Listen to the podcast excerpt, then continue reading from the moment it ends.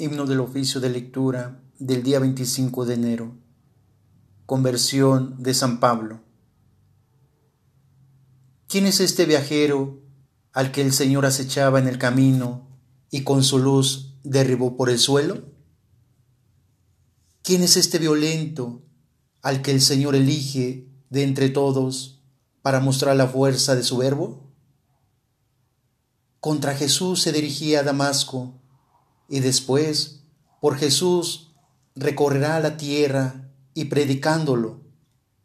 Cumplir con la ley era su orgullo, la gracia del Espíritu después, timbre de gloria único. Para él solo tendrá significado conocer a Jesús y a este Señor Jesús crucificado.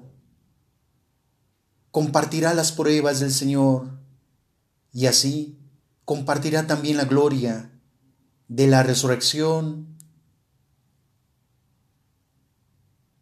Amén.